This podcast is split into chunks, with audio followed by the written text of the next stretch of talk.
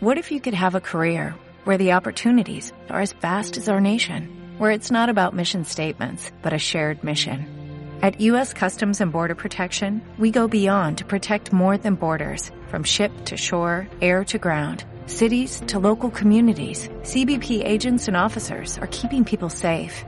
Join U.S. Customs and Border Protection and go beyond for something far greater than yourself. Learn more at cbp.gov/careers. Hola,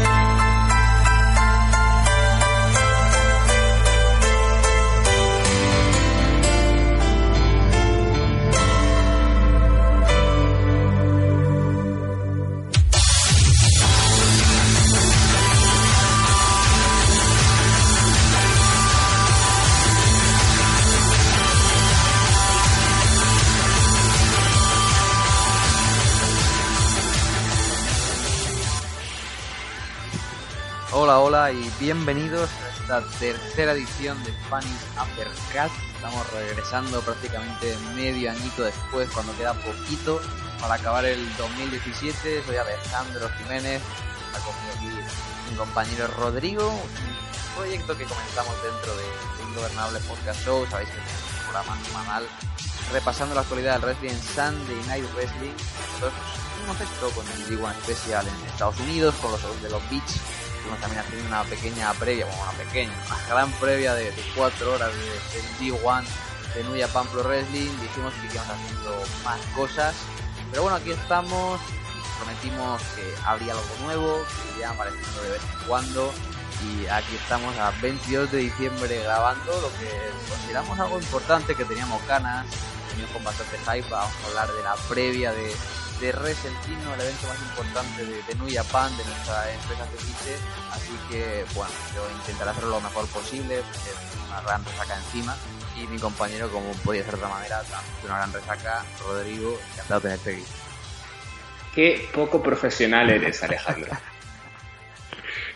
Eh, sí, bueno, después de unas pequeñas vacaciones no podíamos, no podíamos fallar a Wrestle Kingdom. Tenemos muchos proyectos en mente y escritos, pero hay ciertas circunstancias en las carreras de uno y de otro, sobre todo soy yo el que suelo fallar a esas circunstancias, pero Wrestle Kingdom no, no podía fallar. Es, es la meca del wrestling desde los últimos, los últimos cuatro años. El 4 del 1 no se puede fallar. No se puede fallar, Wrestle Kingdom. Llegamos a Wrestle Kingdom este año, ciertamente. pues, yo diría que con hype. Ahora veremos cómo vayamos comentando. Probablemente vaya subiendo nuestro hype a medida que vayamos hablando. Pero realmente es un evento muy importante. Es, se suele decir con toda empresa de wrestling en el WrestleMania de, de New Japan Pro Wrestling.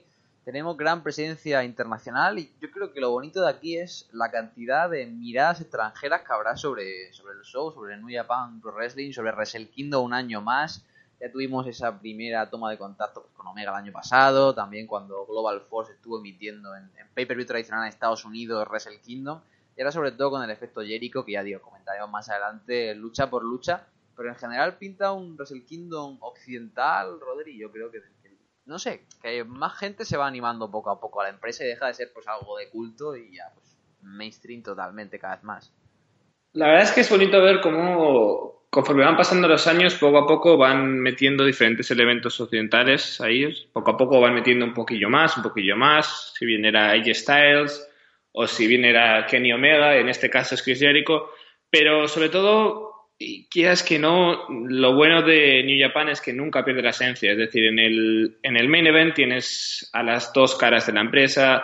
Y luego, y si bien tienes a Chris Jericho compitiendo ahí en el co-main event, que ya llegaremos a eso, también tienes a Tanahashi con Jay White, en lo que se supone que va a ser la coronación de una estrella. Después tienes, o sea, de alguna manera son, eh, no dejan de lado su esencia eh, a la hora de incluir también otros detalles. Es decir, tú puedes incluir a Jake Jericho, que es una estrella occidental, eh, un personaje enorme dentro de nuestro mundo, pero aún así eh, New Japan está manteniendo la esencia y eso es algo que, que es muy importante para mí, vaya.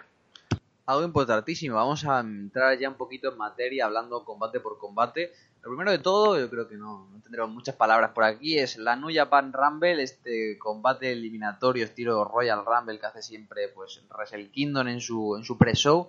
no hay ningún tipo de participante confirmado. Pero bueno, yo con ver a Cheeseburger por ahí en medio estoy contento. El año pasado tuvimos varias sorpresas y no sé, pues, ¿qué, esperas de la lucha? Sobre todo, si tienes algún nombre así loco en mente, pues norteamericano, japonés, que creas que se puede dejar ver por allá.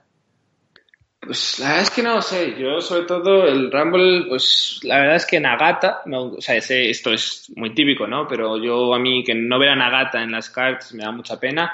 Y sobre todo eh, hay dos nombres propios que son eh, Kitamura y Kawato, creo que son, eh, creo que probablemente estén en sus últimos eh, combates, sus últimos shows antes de esta excursión y creo que pueden tener un papel muy significativo, como ya lo tuvieron Yohei y ya tuvo Shotanaka antes de, de, de excursión. Así que creo que la victoria, sinceramente, creo que la va a tener Bushi o la va a tener alguno de estos grandes que no están en la card, pero creo que Kitamura y Kawato van a tener un papel estelar, la verdad. Ganas, yo tengo personalmente ganas de ver a Kitamura y a Kawato ya fuera de, de New Japan. Se está diciendo que a partir de enero se van a ir de excursión. Se rumora que Kitamura podría ir para, para Reino of en Norteamérica. Kawato podría acabar en Consejo Mundial de Lucha Libre. Con, con mucho potencial. Y de John Lyon a John Lyon empezamos ya con la main card de este Wrestle Kingdom 12. Campeonato IWGP Peso Junior por parejas como opener ya un clásico. Ropongi, 3K, Sho y yo defendiendo contra los John Bucks, Matt y Nick Jackson. Un combate por parejas simple, no tenemos aquí nuestra Fatal 4-Way o 3-Way clásica. Y los Bucks de nuevo luchando con, con Roppongi. Demostraron química con los Tempura Boys en, Norteamérica. No sé si pudiste ver sus combates allá por Ring of Honor. Pero se presenta un opener bastante con ritmo. Los Bucks son un opener seguro de vida, vaya. Sí, es que sí, es como una especie de, personaje, ¿no? Que o sea, es decir, los Bucks y el opener de Wrestle Kingdom va a estar siempre ligado, ¿no? Pero, pero sí, vi combates suyos. También siento que los Tempura Boys tampoco tenían ese, o sea, no, eh, no conectaban también en, en, Ring of Honor como lo pueden hacer ahora, aunque personalmente creo que todavía les falta ese gran combate, les falta en ese momento de, de eh, coronarse. No sé si me explico. Igual esa es el, la razón por la cual New Japan les ha puesto en esta situación contra los Bucks, que es probablemente el mejor tag team de los últimos 5 o 10 años. Creo que puede ser un gran combate, aunque tristemente no creo que les van a dar el tiempo ni la importancia que requeriría. Pero en un futuro puede que este tag se vuelva, este combate se vuelva a repetir y en este caso tengamos, me refiero, va a ser un combate frenético, pero creo que no le van a dar ni el tiempo ni la importancia suficiente como para que nos den un clásico como puede como podría haber sido si este combate hubiera sido eh, colocado en otro lugar de la cara. Sí, realmente yo creo que sí que le darán tiempo, porque normalmente a los Opener por el Junior Tag suelen recibir buena cantidad de minutos. No creo que sea como aquel combate que tuvieron los Bucks hace poco con, con y, y, Dragon Lee cuando estuvieron ahí por, por New Japan, porque realmente yo esperaba mucho del combate, fue un como de 7 minutos espero que aquí le den más. Y yo personalmente repongo 3K, pues de momento no los trago. O sea, me gustaba mucho como John Lions, pero como tag eh, no sé, Tempura, he visto cositas en México, trabajo en Fondos, obviamente. Pero en New Japan le están puseando muy fuerte, ganaron el título nada más llegar, le vimos ganando también el campeonato junior, la liga, la competición esta que tienen los juniors. Y no sé, eh, hay gente que está muy impresionada con su trabajo, pero yo realmente creo que le falta un poco de química, le falta rodaje, que eso es lo normal, porque bueno, tampoco llevan tanto haciendo tacting a, gran nivel, sino que estaban eso como excursión, luchas de relleno. Pero no sé, creo que tienen destellos para ser buenos, pero personalmente, no, no sé si pensar lo mismo, creo que no son un tag que vayan a ser, ojalá me equivoque, superestrella dentro de la División Junior. O sea, no les veo como unos Time Splitters, no les veo como unos John Bucks, pues les veo más como, no sé, como un, un Roppongi Vice, ¿sabes? Que sabes que son buenos, mm. pero no van a ser super tops. Yo creo que el problema es que en este caso no se beneficiaron de que les diesen el cinturón tan rápido y encima ganasen la Junior Tag League, es decir, el tournament. Eh, creo que deberían de haber empezado, haber vuelto, a haber tenido una rivalidad sin los cinturones contra Llámalo X, eh, los ingobernables, eh, y de ahí haber construido y haber ido subiendo la escalera hasta llegar a este combate de Wrestle Kingdom. Se les dio el cinturón rapidísimo, no se sabía ni quién eran ellos, es decir, me acuerdo que Rocky Romero dijo eso o sea, no, no fueron ni, ni no sé, me pareció que me pareció todo demasiado de repente y me parece, que, me parece que no están preparados todavía, tienen que madurar, como has dicho tú, primero el personaje, es decir, Sho Tanaka, o Sho ahora, eh, la verdad es que parece que ha cambiado un poco, pero yo no ha cambiado nada. Es decir, tiene casi el mismo moveset que cuando tenía cuando era un Young Lion y no ha cambiado nada. Además les han dado este rol de em, tíos malos o tíos guays o tíos modernos. Dilo ya, son, un cosplay de, de Bibi Hulk de, Dragon Gate, tío. O sea, llevan los mismos pantalones y el mismo peinado. Sí, es, es raro. Son, la verdad es que son, es bastante raro verles. Entonces yo creo que tienen que, a ver, lo bueno de, del wrestling en, Japón es que todos estos son personajes que se construyen durante muchos años y normalmente no suele haber un, cambio tan radical. Entonces supongo que se irán poco a poco haciendo a su rol, haciendo a su, eh, en sus personajes, ir moviendo el moveset para ver, teniendo pequeños combates tanto individuales como combates por tag con diferentes personas. Yo creo que le tienen que dar tiempo. El problema es que eh, a AJ Styles se le dio el cinturón en la primera noche. A Okada se dio el cinturón en la primera y todo esto salió bien. En cambio, a ellos les, les, ha dado el cinturón y creo que no han estado a la altura hasta ahora. Espero, supongo que retendrán para coronarles de verdad y luego ya vendrá otro en The New Beginning y volverán a, volverán a cambiar los cinturones como suelen cambiar de manos eh, a la mínima pero, pero la verdad es que sí que ha sido un poco de decepción el, la vuelta de estos, de estos dos. Yo creo que sí, va a retener bastante sencillo. O sea, si ganaran los Bucks aquí no les vería mucho sentido realmente. O sea, te lo, me lo creo porque es la patata caliente el cinturón y porque son los Bucks y porque sabemos cómo quedo. Pero si realmente quieren apostar fuerte por So y yo, si lo perdieran tan rápido el cinturón las primeras de cambio, pues no sería nada bueno para ellos. Seguimos con peleas titulares, ya veréis que la cartera está llena de luchas titulares. Campeonato Never de tríos, un gauntlet match, es decir, comienzan dos tríos, se elimina uno y entra uno nuevo. Tenemos a los nuevos campeones, que estaba clarísimo que iban a perder los ingobernables del cinturón. Tenemos a Bullet Club, representado por Tamatonga, Loa, es decir, Clash of Destiny, y Bad Luck Fale, defendiendo contra Taguchi Japan, representado por Risuke Taguchi, Juice Robinson, que ya pues parece que ha vuelto a ser Babyface, y Togi Makabe, contra aquellos, representado por Vareta, Toruyano y Tomohiro Ishii, por Ishii aquí en medio. También contra War Machine y Michael Elgin, Team Fuck Michael Elgin, bromean con estas cosas. Y por último, Suzuki Gun, representado por Saber Jr., Iliazuka y Taichi. esto yo creo que va a ser, como le gusta decir a los americanos, un cluster fuck, o sea, no me espero nada y todo lo que me den será, será una sorpresa medianamente decente. Sí, la verdad es que si hay un combate para saltarse en esta cartelera, aquí lo tienes. Es decir, esto es un vamos a meter a todos los que podamos de cualquier manera y bueno, en fin, no me da, me da pena sobre todo por gente como Zack Sabre Jr., como gente como Ishii. A mí Ishii, la verdad es que no, no entiendo, o sea, no sé cómo puede estar aquí. Juice Robinson. O sea, son gente que la verdad es que han trabajado muchísimo este año y se merecen otro puesto, pero al fin y al cabo eh, es lo que hay, es eso, no hay, no puedes darles más. Entonces, bueno, están metidos aquí de cualquier manera. A ver, sobre todo yo en estas cosas, eh, cuando estoy viendo el combate, sobre todo miro a ver si puede haber la storyline, a ver si hay algún feudo interesante. No sé si me explico, es decir, a ver como interacciones entre unos y entre otros. Pero normalmente em, empiezan los dos que empiecen, se pasan 10 minutos y de ahí cogen y empiezan a eliminar rapidísimo, 3 minutos eliminado, 3 minutos eliminado, 3 minutos eliminado y los últimos tardan 5 minutos y fuera tienes 20 minutos que has consumido en, esta, en este combate y al final no ganas absolutamente nada. Ahora bien, espero que al menos, yo qué sé, tener Tomohiro Ishii, pues tenerles contra War Machine. Pequeñas tonterías, pequeñas interacciones, no sé si me explico. Y a mí, mientras que al pobre, al pobre Zack Saber Jr., pero mientras que a Izuka y a Taichi les eliminen rapidico, yo estaré contento con todo esto. ¿Retiene el Bullet Club? ¿O mm, yo personalmente eh, creo que se lo tendrían que dar a Robinson, Taguchi y Macabe de cara a un futuro. Personalmente. es decir, me parece que dan mucho más juego que el que lo tenga a Tonga, Loa y. Sí. Pero bueno. Estoy muy de acuerdo. O sea, yo creo que Taguchi Japan trabaja bastante bien. No me gustaría que. O sea, War Machine y Michael Elgin tienen buena pinta. O sea, hicieron ya equipo en, en Ring of Honor, pero no me gustaría porque realmente estoy muy enfadado con el tema de Michael Elgin y no me gustaría Además, que War Machine se va a ir, ¿no? Exacto. War Machine ya en principio acaba sus compromisos este, a principio de año y tiene pinta de que Raymond Rowe va a tirar de contacto con su mujer, con Sarah Logan, para ir a WWE, así que habrá que esperar.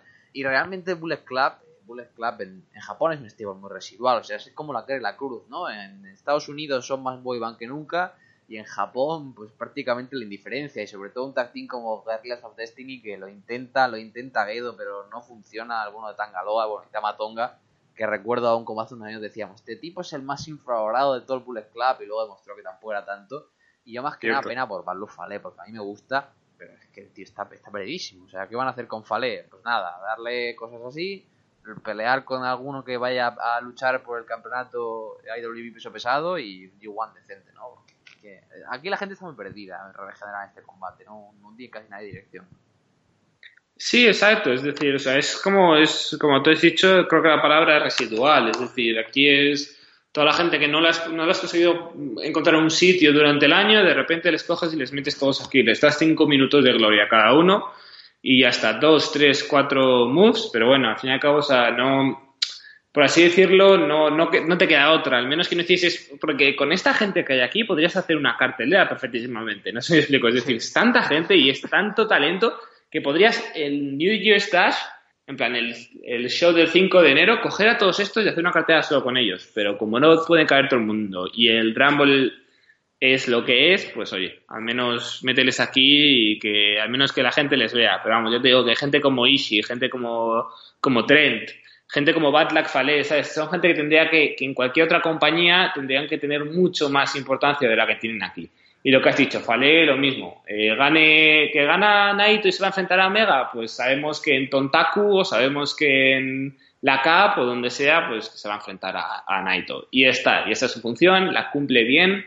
Yo no soy tan fan como tú, pero bueno, ahí está. Y, luego es, va al G1 y bien, porque es una persona que al fin y al cabo no va a perder. Seguro que no se come el pin, mantiene la credibilidad durante todo el año, pero al fin y al cabo no es un key player, no es un no es alguien, no es una estrella dentro de la compañía y, bueno, pues relegado a estas posiciones. ¿Te das cuenta, hablando aquí, de la calidad que tiene un roster y eso? Como aquí la mayoría de luchadores podrían ser tops en muchas empresas, ya no solo independientes, sino empresas a nivel internacional y aquí está en un combate de, transición, de relleno, entre comillas, de mitad de la CAR.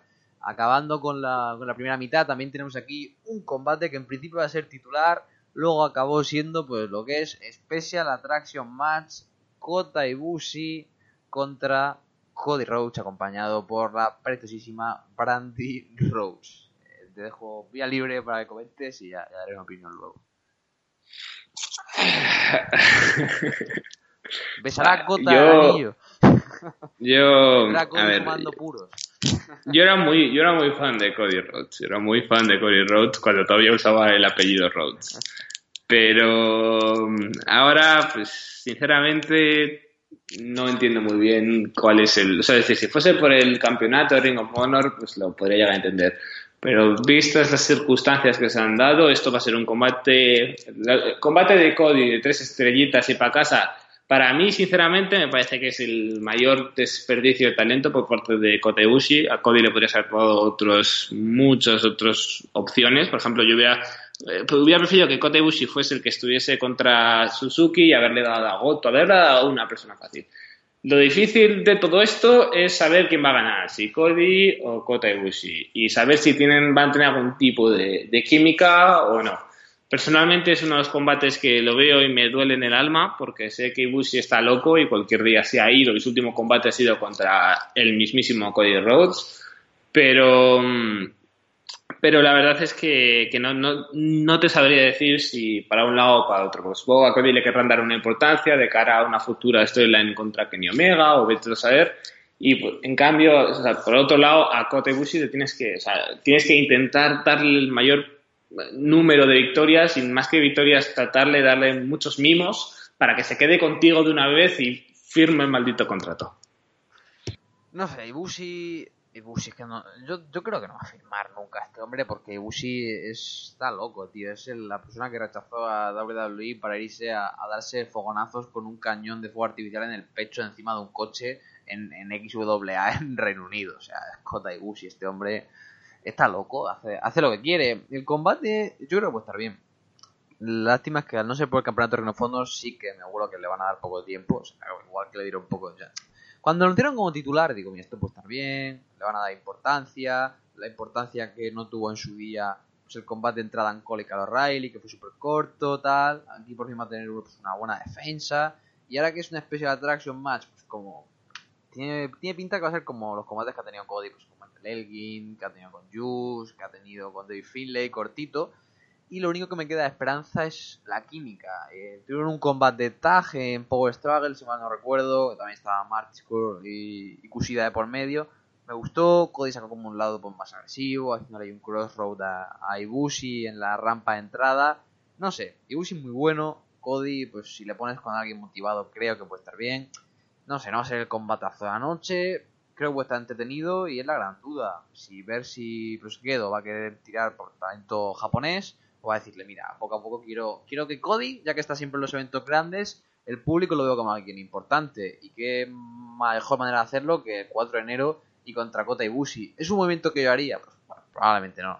Pero es que me lo vuelo. Es, difícil hablar de estos. Yo creo que es como todos combates de Cody, ¿no? Es como que igual sobre el papel lo vende muy bien porque tiene el porte de campeón. Pero luego pensando en un show de wrestling como Wrestle Kingdom, pues Cody ayudará igual a traer alguna mirada más de algún más casual, alguien de Ring of de este año. Pero más allá de eso, es que, seamos sinceros, no le van a dar ni el tiempo necesario para dar un super combate, ni creo que aquí pueda salir una obra maestra del wrestling. O sea, yo mi apuesta es Gedo pues va a querer hacer el favor a Ring of ganará Cody y tendremos que llorar, ¿no? Porque es que no, no entiendo. Tampoco quiero hacer con Ibushi este año, no, no, no me entra en la cabeza. Yo creo que esto es un, es una especie de attraction match para, más para el público occidental. Al fin y al cabo, Kota Ibushi ha estado en el Cruiserweight Classic, Cody Rhodes o Cody es Cody, entonces yo creo que, sinceramente creo que esto es, eh, si bien tienes a Jericho, esta es como la segunda eh, segunda cosa que les puedes dar al público occidental. Yo creo que esto está hecho para eso. Creo que van a ser 10 minutos, no más de 10 minutos. No sé quién ganará, la verdad, porque, como te he dicho, no sé, no, no sé hasta qué punto a Kotebushi le va a sentir bien o le va a sentir... No, es que no es que le sienta bien, le siento mal, es decir, Kotebushi una de las cosas más eh, mágicas que tiene, ¿no? Es decir, por la que le creemos tanto es porque está loco. Pero a la vez es cierto que cuando está en New Japan tiene reacciones que solo están al, solo están al, al nivel de las que tiene Tanahashi, de las que tiene Okada y las que tiene Naito. Entonces, claramente, Gedo está detrás de él, como estaba este mismo Mahon en el Cruiserweight, en el Cruiserweight Classic, pues está todo el mundo detrás de él.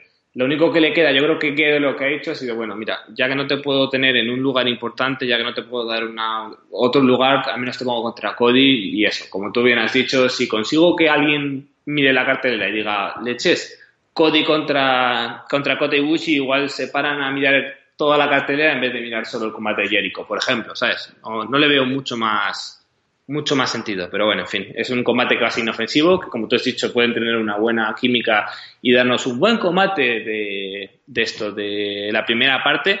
Pero sinceramente creo que si, le, si le quisieran haber dado más importancia, lo tendrían bastante más arriba, o al menos por encima del, del Tag Team Title. Pero bueno, en fin.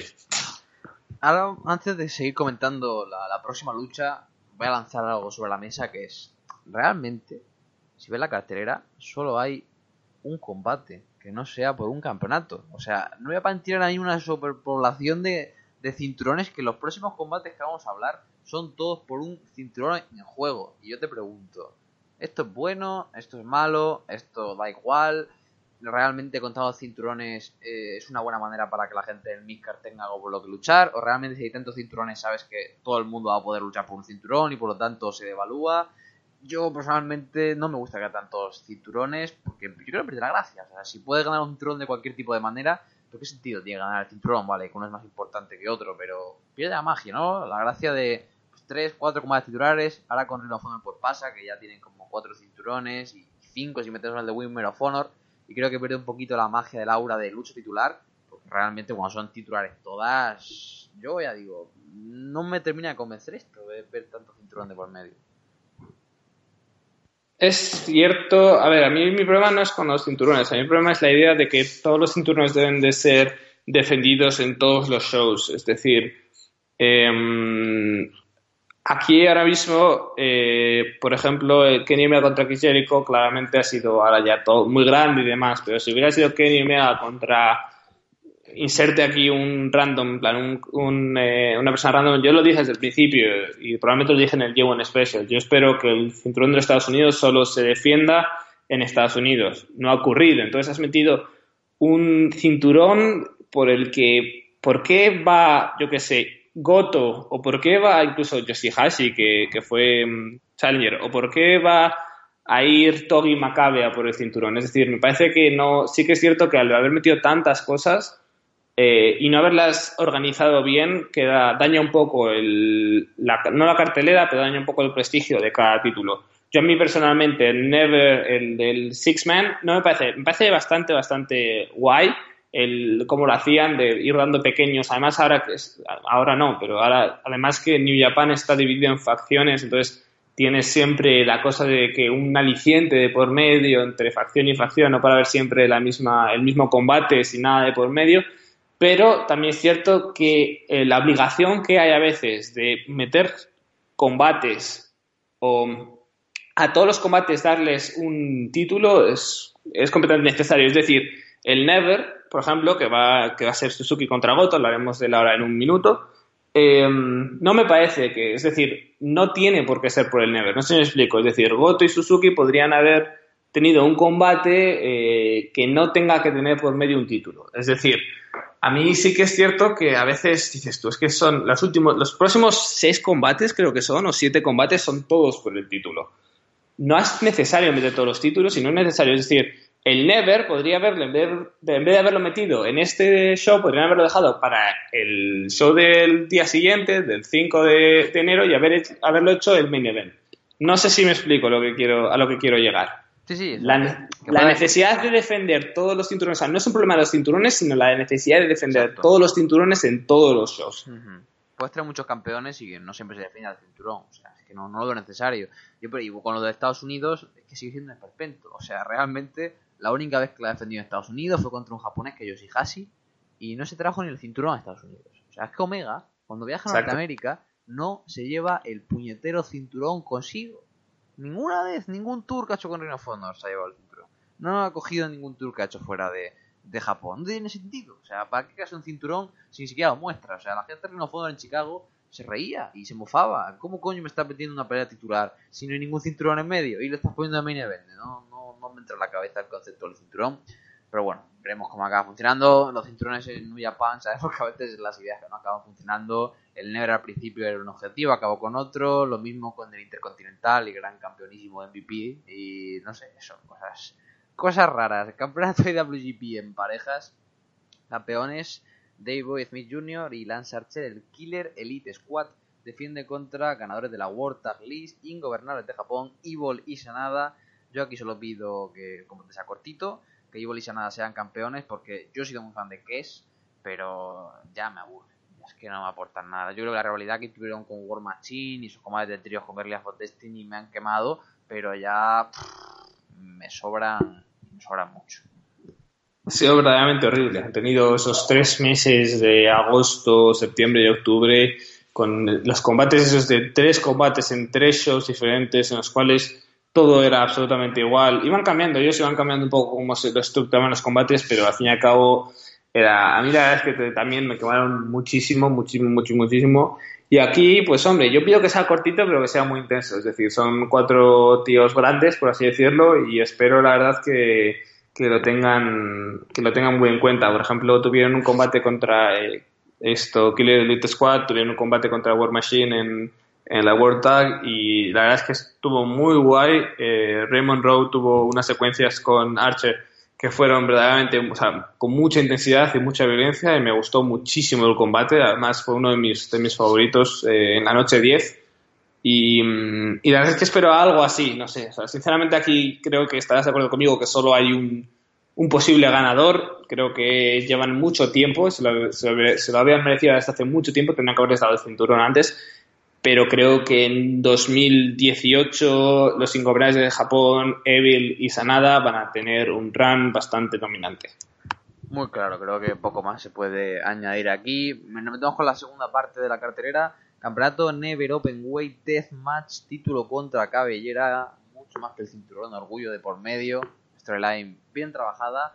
quizá no tan atractiva, sobre todo para aficionado más casual y también en el sentido de que Suzuki no ha tenido muy buen reinado como campeón Never, no tuvo buenas luchas con Goto al principio del año, pero tenemos este rubber match, este clutch match para acabarlo todo, Suzuki contra Hiroki Goto, pues si quieres explicar un poquito toda esta historia, un poco, Rodri, a ponerte en contexto y si realmente tú sientes esta historia y tienes ganas de ver el combate, o si con los precedentes de luchas que hemos visto entre ellos, pues un poco más como también, pues que pase el combate, que se lo quiten de en medio y, poco más. Yo creo que, vamos a, a Goto sin cabellera, no sé, se me haría raro verle calvo.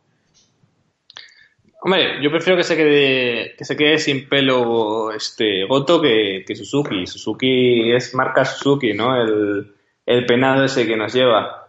Pero, pero sí, lo primero es decir que un deathmatch en Japón no suele significar death, o sea, decir suele significar match, porque cosas muy raras le llaman a todo deathmatch. Es, es, el término que utiliza Japan para un good match, como dirían los, Exacto. americanos. Una rivalidad intensa que termina. Exacto. Y, mm, y sí, a ver, aquí la, la, esto, la, la, gracia, no la gracia, pero la storyline está en que Goto ha perdido contra Suzuki un par de veces. Y entonces Goto sigue intentando, sigue queriendo el cinturón, que sigue con el cinturón, pero Suzuki le dice que no, que no se lo merece, que no tiene nada. Él, ya no tiene nada, o sea, Goto no tiene nada que a Suzuki le llame la atención. Entonces es cuando, creo que fue en la World Tag League o incluso en las Road, pone su cabellera en juego.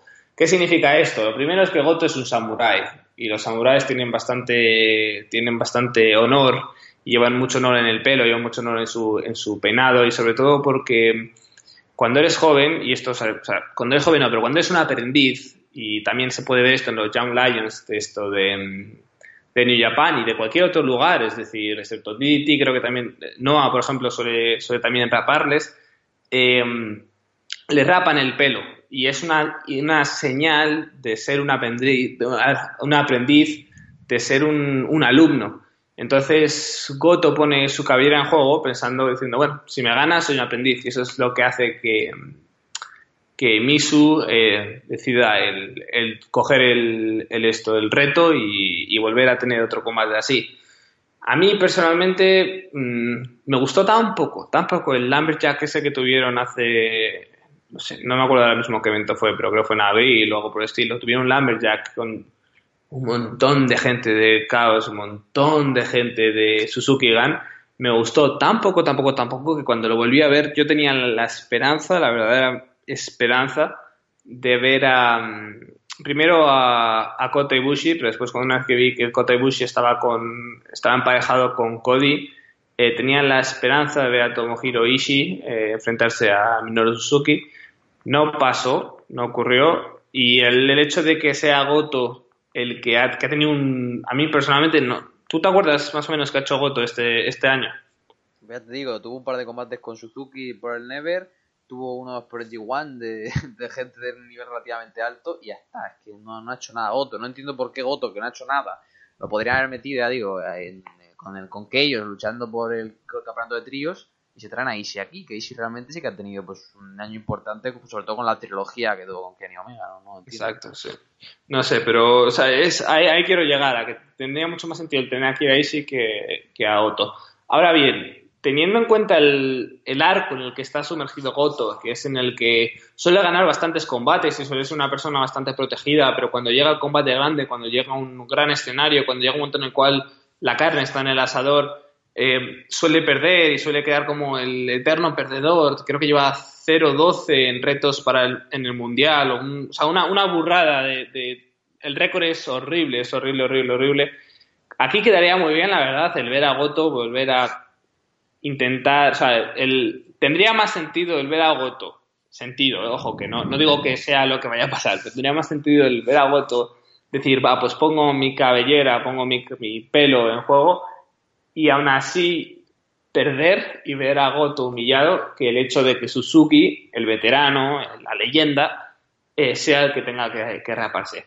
Ahora bien, ¿quién va a ganar? No lo sé. Personalmente estoy muy decepcionado con, con Suzuki, sobre todo con el Neve, porque ha tenido dos combates con Okada espectaculares. Tuvo en el G1 un par de combates que también estuvieron bien, pero Eh, no sé si prefiero tener a Goto o a Suzuki de campeón Never. La verdad es que no, no lo sé. Suzuki, lo único para mí gran que ha hecho con el campeonato Never fue la defensa que tuvo con, con Tsushihashi en el Korakuen sí, antes de cierto. Te encantó. Me acuerdo que hablar de ella, sí. Que hizo una road, estuvo realmente bien. Y es que Goto, o sea, 22 de diciembre de 2017. No quiero ver a Goto un cinturón. O sea, no, no quiero ver a Goto en grandes luchas individuales porque Goto se le da mucho, pero no, no está a la altura nunca. O sea, intentaron cambiarle con todo este rollo del samurai, y luego iba con todo el cuerpo pintado a pelear con Okada y mira, ya está un combatito con Okada y ya está. Es que no digo que sea un mal luchador, no digo que sea mediocre, pero simplemente creo que no es un luchador para tener super luchas individuales, que sí, que tiene algunos combates que están bien, pero no creo que sea un top y me gustaría saber por qué Gedo le da tanta importancia. Es que no, no me entra en la cabeza que Goto es una persona que funciona tampoco, porque la gente, ni la gente quiere tanto a Goto. A Goto igual tenía más popularidad cuando incluso hacía tag con, Shibata, pero ahora que es como era amigo de Shibata y Shibata está el pobre que no puede ni moverse, pues tengo que pulsar a Goto, no, no lo entiendo. No sé si tú crees que Gedo le puse algo en especial, pero es que Goto me parece de todo un luchador especial. Es que me atrae cero, Goto, me atrae cero. Yo creo que es un tema de que es de la casa, que lleva mucho tiempo por ahí, y es un luchador que, oye, cuando tienes que, cuando de verdad tiene que, que dar un buen combate, puedes verdaderamente, o sea, un buen combate, puedes verdaderamente contar con él, pero es a mí me da la sensación de que es un poco como Falé, en el sentido de que se pasa todo el año, pasa años, completamente años y años y años, que no hace nada, no tiene un papel destacado. Eh, cuando soñó a, a Caos, en se pasó todo, todo, todo, un tres, cuatro meses, que si sí, que si no, hasta que perdió con Okada. Después tuvo un run con el Intercontinental, etcétera, etcétera, etcétera. Me parece que que le tiene, pero le tiene tipo a Falé, es decir, un tío de, bueno, tenemos un spot, tenemos una, un, eso, una final del G1 que no queremos dar, no queremos eh, enfrentar a Tanahashi ya o a Marufuji o a Tanahashi con con esto, con Kenny Omega, ¿qué hacemos? Ponemos a Goto. Entonces, le veo más que nada, le veo como un comodín. Y a ese comodín, para mantenerle como comodín, a veces tienes que darle reinados, a veces tienes que darle un poco de importancia. Ahora bien, a mí no me llama, yo preferiría tener otros muchos comodines, como por ejemplo Tomohiro Ishii, pero veo que, que a Gedo no, Gedo prefiere tener a, a, Goto y bueno, es lo que nos, lo que nos toca. Comenzamos con el festival occidental, últimos cuatro combates de la cartelera por el campeonato IWGB Peso Junior. No tuvimos el combate a cuatro esquinas por el tag, lo tenemos por individual el campeón, el villano Marty Skrull, defendiendo ante Will Ospreay, que también tiene pinta que será una de sus últimas luchas en New Japan, contra Kushida, Leis de la división, contra Hiromu Takahashi, la gran sensación en 2017. Es un combate que me llama la atención. Yo creo que me llamaría más la atención si fuera fuera de New Japan, porque pues, New Japan no estila hacer estos tipos de combates, sobre todo a nivel individual, a 3-4 bandas. Creo que puede funcionar, hay mucho talento pero también recuerdo un combate que vimos a cuatro bandas en Liverpool, World of the Worlds, que vale que es un tour internacional, que estaban también pues, Marty, Dalton, Kushida, Hiromu, o sea, la diferencia era Will Ospreay, que es una gran diferencia, pero el combate estuvo entretenido y no fue la super gran cosa. Entonces, talento hay sí, química pueda en el ring también, porque han tenido todos entre sí grandes combates. Eh, Lolesi parece un show stealer, sí, pero conociendo a New Japan sabiendo cómo funciona este tipo de combates, yo creo que estará bien, que puede estar muy bien, pero no quiero hacerme excesivas expectativas porque creo que no será pues ese all-in match que podríamos ver pues, en una indie man norteamericana, en una empresa norteamericana, que sabes que van a salir pum pum al festival de los moves, acabado en Z, como le dicen los americanos, ¿sabes? Creo que esto estará bien, te contará una historia, pero no sé, tengo, tengo la sensación de que no va a estar tan bien como los nombres lo pedirían, como igual podrían darlo en combates individuales. Es curioso porque parece que dices, pones a estos cuatro ahí y parece como que no es que les hemos querido meter a todos, pero en realidad es uno de las es uno de los combates, es uno de los combates que más historia tienen, o sea, es decir, llevan meses y meses y meses con el cinturón de por medio, cambiando el cinturón de un mano a mano a otra, en plan, con Takahashi Kushida, después metieron por ahí a Will Ospreay, después metieron por ahí a esto, a, a Marty Entonces han, poco a poco han ido creando esta storyline de que son cuatro personas que son las cuatro más dominantes de la división y el cinturón no puede estar quieto porque siempre se van a ir ganando el uno al otro en diferentes situaciones. Yo a mí es uno de los combates que más, más me llama la atención, la verdad, y como dices tú, tampoco voy a hacerme mucha expectativa porque no sé hasta qué punto eh, Goto les va a dar, les va a decir eso, les va a decir, id y mataros los unos a los otros. No lo sé, la verdad. Eh, también sé que va a ser un perfecto opener para la segunda, la no la segunda mitad, pero para los cuatro últimos combates. Es decir, durante los últimos eh, Wrestle Kingdom, los cuatro últimos combates, los tres últimos combates, pero a veces los cuatro últimos combates han sido espectaculares y han sido muy bonitos porque cada uno ha sido muy diferente. Y en esta cartelera lo mismo, cada uno es muy diferente el uno del otro, las historias que van a contar y cómo va, qué va a ocurrir. Entonces, yo para mí creo que esta es un gran, una gran forma de, abrir esta, por así decirlo, la parte de verdad de Wrestle Kingdom. Y, personalmente creo que vamos a ver spots muy chulos, vamos a ver moves muy chulos y, y el ganador, la verdad es que no tengo ni idea. Yo creo que Takahashi se lo va a llevar porque es ahora mismo el que más el que más eh, tiene, ¿no? Pero, pero ahora es que no tengo ni idea, no te sabría decir. Solamente sé que voy a pasar 15 minutos, que creo que le van a dar al combate, pero voy a pasar 15 minutos con los ojos como platos. Yo realmente, si quieren apostar por Marty, dejaría la cintura en Marty, pero no creo que Marty no termine con estar en Japón. Yo también creo que la opción clara sería que Hiromu Takahashi, ya lleva un tiempo sin el cinturón, Hiromu es un tipo que está muy muy over, es un fantástico luchador, está loco, Ahora también encontraron su lado más cómico con Daryl. Pero ya digo, Will Ospreay no, Will Ospreay no va a ganar porque se pirará. Y Kushida yo creo que es el momento de que no gane y que suba. O sea, que suba de peso. Que haga como Kota y se meta heavyweight. Que le hagan la transición por el Never. Pero yo creo que Kushida ha hecho muchísimo en la Junior. Pero creo que Kushida es tan grande que la división se le queda pequeña tener gente pues como Tanahashi, como Mega, como Kada, como Naito, como Ishii, como Suzuki y tener a Kushida, que puede estar, para mí está en la élite del wrestling y no, que no pueda tener combates con ellos por la diferencia de peso, yo creo que es un desperdicio y realmente estaría destinado si a lo largo de 2018, de 2018 no vemos a, a dándole la oportunidad a Kushida, porque creo que lo ha demostrado y que lo merece, porque sin ir más lejos, cuando va a Estados Unidos, en, en Ring of ha tenido luchas potentes con heavyweights, así que no sé, creo, creo que es el momento suyo, ¿no? El momento no de que gane el junior, sino de que suba para arriba. Sí, el único problema es que se te va a ir el coche, se te va a ir Osprey, entonces ahí se te queda un poco, no coja la división, pero la verdad es que se te queda como, o sea, no, igual no es el momento exacto. Es decir, yo no creo que sea un problema de que Kushida no sepa adaptarse a los heavyweights, porque lo hemos hablado muchas veces, lo hemos hablado aquí en otros episodios.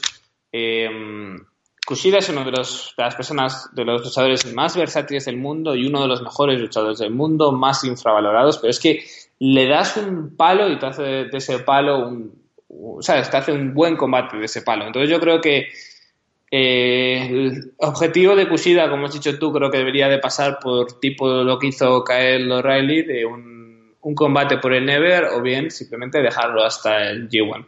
No creo que le vayan a subir tan rápido por eso, porque creo que necesitan primero establecer a, a otro, otros dos o traer a alguien de, de fuera para suplir a Ricochet suplir a Will Ospreay que no sé yo si se, la verdad es que no, no, estoy al corriente de si se vaya o no se va a ir, pero como lo has dicho tan convencido, pues supongo que lo dejará. Eh, y a Martes Skrull es eso, yo nunca lo he visto, no, no he visto que mm, no he visto que haya conectado tan bien y no he visto que haya muchas esperanzas en él. Simplemente el que él fuese campeón me pareció más una, una un pretexto para haber metido, para meter por ahí a Will Ospreay, la forma en la que ganó, etcétera, etcétera, etcétera. Yo a mí personalmente creo que, se lo va a llevar Hiromu, pero aún así que creo que nos quedan un par todavía de combates entre Kushida y Hiromu antes que antes de dar el paso con, con Kushida. Yo creo que Hiromu lo tienen ya como es, de la división. Si Kushida estuviera este año en el G1, vamos, es que yo voy a Japón y le beso la calva a Guido. O sea, me meten a Kushida en el G1 y sería la persona más feliz del mundo. Y lo de Will, bueno, Will tiene ofertas de, WWE, las, ha tenido siempre. Lo que pasa es que Will es un, cabra loca. O sea, Will no sabe lo que quiere. Will eh, cuando firmó por exclusividad con Ring of luego dijo que quería ir a WWE, luego que sí quería ir a Evolve, luego firmas en exclusividad en Norteamérica para pasarte todo el año en Japón y pasártelo en Australia, eh, te vas de Progress, si no quiero luchar en Reino Unido, pero luego vuelvo para pelear en la empresa de mi amigo Shane Strickland, que si ahora regreso a Evolve, me voy a Ring of Honor, está que no, no tiene ni idea de lo que quiere hacer el Will Ospreay. Yo creo que acabará en Ring of Honor, perdón, en, en WWE hay, hay contactos y por lo que he estado leyendo tiene pinta de que tanto él como Rico estarán, Ricochet estará más pronto que tarde, Will Ospreay quizá para la segunda mitad del año. Y bueno, seguimos con occidentales. Campeonato IWGP Intercontinental es el combate que espero con más ganas por, por la expectativa. Eh, Hiroshi Tanahashi defendiendo el cinturón contra Switchblade Jay White. Jay White que tuvo un excelente, bueno, ya, ya destacaba muchísimo Jay White cuando era John Lyon, creo que tuvo algún enfrentamiento en algún con, con AJ Styles, creo que ya va a coincidir que decíamos que eran similares, comparó siempre a Jay White aquí con, con, con Finn Balor y demás, con Prince David, y no sé, en Reino me ha gustado mucho su trabajo, creo que lo, protegieron muy bien, estuvo invicto bastante tiempo, tuvo una potente rivalidad con, con Martínez, un pedazo de combate en el Manhattan Center con Will Ospreay, así que creo que Jay White tiene talento. Mi gran duda es si se va a cagar en los pantalones, que espero que no. O sea, si va a poder aceptar el reto de estar tan alto en la cartera en el Kingdom, de la nada, o sea, de pelear en Ring of Honor a estar ahí contra Tanahashi por el título intercontinental. ¿Cómo va a llevar el combate? White tiene puntos fuertes, White es un tío muy intenso, se, olía que iba a meterse como heel, pero no sé si sabe estructurar un combate largo, como puede ser esto, unos 20-25 minutos. Esas carencias creo, eso sí que se las puede suplir Tanahashi, así que tengo la gran duda. Yo creo que van a apostar fuerte por White, como hicieron en su día por Okada. Yo creo que White va a llevarse la victoria aquí contra Tanahashi y ojalá sea un gran combate, porque esto es un hit or miss. O sea, con todo el bombo que le han dado a White, si ahora llega White y tiene un combate chof y encima gana el cinturón, el público se le puede tirar encima y no porque sea heel, sino en el sentido de me estáis metiendo a White como un top, que yo creo que lo es, cuando realmente no está. Así que creo que el factor psicológico es lo que va a ser clave en esta lucha. Sí, la verdad es que tiene un papelón, tiene un papel espectacular que suplir aquí este Jay White. Yo personalmente hubiera, eh, le hubiera dado el cinturón intercontinental a, a Kota en Power Struggle y después hubiera hecho la, hubiera hecho este combate en el sentido de que Hiroshi Tanahashi después del, igual no después del, evento, pero en la World League o alguno de estos está triste, no sabe qué hacer, o va, no sé, y ahí lo hubiera atacado Jay White, de manera que esto no hubiera sido por el cinturón, y está bastante claro que va a ganar Jay White, es decir, conocemos a Gedo, lo ha hecho antes, eh, el nuevo casi siempre gana, al menos, por ejemplo, Sanada me acuerdo que perdió contra Okada, pero normalmente casi siempre, casi siempre gana. Eh, el mejor luchador que puedes poner en todo, todo New Japan para eh, introducirle a un público es Tanahashi. Tanahashi es un genio. Tanahashi ha sido de los mejores, si no el mejor luchador de, esto, de los últimos, ¿qué? 5 o 10 años. Un nivel espectacular, incluso ahora, una persona súper, súper inteligente que sabe construir muy bien pequeñas storylines dentro del, ring y creo que a Yewa le va a venir genial el aprender de, de Tanahashi como lo hizo Okada como lo ha hecho, o como ha hecho Naito. Eh, como tú bien has dicho, eh, la verdad es que si no le, si no, no habéis seguido su trayectoria en Ring of Honor, me parece que es buen momento para ponerte ahora que quedan 10, quedan unos, unos días para, para Cell Kingdom en mirarte combates contra Punisher Martínez, contra Jay Lethal, contra Will Ospreay para ver lo que es capaz y eso que yo, no sé si estarás de acuerdo conmigo, siempre tuve la sensación de que Jay White en Ring of Honor le faltaba un algo, un personaje, un poco más de, ¿cómo decir? Un poco más de, de, filo, un poco más de, de, fuego. Sí, o sea, White en Ring of Honor era muy genérico y lo que digo yo, en los combates como que se diluía mucho, me gustó que al final sí que mostró esa, o sea, el punto del turning point fue cuando peleó con Osprey, que mostró que era un tipo agresivo, que podía ofrecer algo más en el ring, porque hasta entonces era blandito, pues tenía aporte de risitas, y yo creo que en cuanto a personaje le faltaba mucho, así que para mí ha sido un acierto meterle como Switchblade, porque aunque tampoco se va mucho a la historia, creo que ya solo por los looks, pues le aporta mucho para, para que se lo crea en el ring. Sí, exacto, es decir, creo que, a ver, también es cierto que como todo, el, en esto, el, él tiene que hacer el personaje, necesita tiempo. Todavía yo no, no le he visto muy cómodo en el personaje. Creo que hace, creo que hace cosas demasiado, es decir, demasiado. Lo del colgante y demás, creo que lo fuerza demasiado. Hay que verle, hay que ver eh, cómo queda ese finisher, el, el Shell Shock, que lo en honor a Alex Ellie, ¿no? Mm. Y. mm, y hay que, hay que ver cómo, cómo se da, pero yo personalmente creo que sí que va a estar a la altura de las expectativas. No sé qué expectativas hay, no sé si están esperando un combate legendario, pero yo creo que estoy esperando un combate de parte alta de la, de la cartera de Kingdom, es decir, borderline, a punto, o sea, match of the year candidate o por ahí, un combate que se hable de él y creo que va a ganar Jay White, creo que vamos a tener una estrella, creo que vamos a tener eh, probablemente en los próximos cinco años el mayor exponente Gaijin, el mayor exponente mm, extranjero en la empresa una vez que Kenny Omega se vaya. Creo que el siguiente es el siguiente en tomar ese rol que tuvo Jay Styles, que ha tenido Kenny Omega, va a ser va a ser Jay White y creo que todo eso comienza comienza el 4 de enero y creo que es muy muy muy importante que en ese momento, en esa situación Jay White esté a la altura como lo estuvo Okada en The New Beginning en 2012 cuando todo el mundo pensaba, Dios mío, menudo va, va a sucumbir al- a la presión, no va a poder con la presión. Yo creo que son profesionales, creo que son, sobre todo son chavales que tienen, chavales, son más, más mayores que yo, pero, exacto, pero creo que son gente que, que están, está ante la oportunidad de su vida y son profesionales que, que pueden dar y Jay White ha demostrado que si da lo mejor de él y como tú has dicho, no le, los nervios o la juventud no, le, no les juega una mala pasada, creo que puede ser un combate que, que, que, que dé de hablar, la verdad.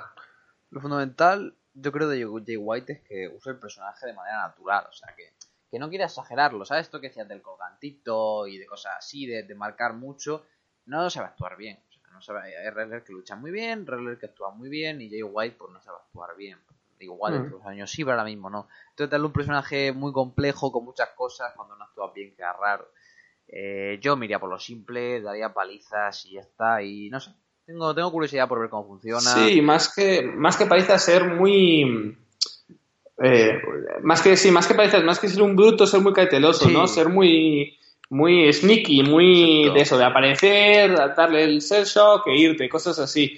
Yo creo que eso lo puede hacer bien, pero también es cierto que sería mejor si lo hubiera hecho como Challenger, si le hubieran dado otra de nuevo, una rivalidad que no sea con el título, porque yo sé cuando le das un título a una persona, eso significa que él es el, el exponente más grande de esa división. Es decir, Sí. tú, el- como campeón intercontinental, la gente va a atacar a Jay White. Jay White no va a atacar a la gente. Entonces yo creo que ese es el problema de los títulos.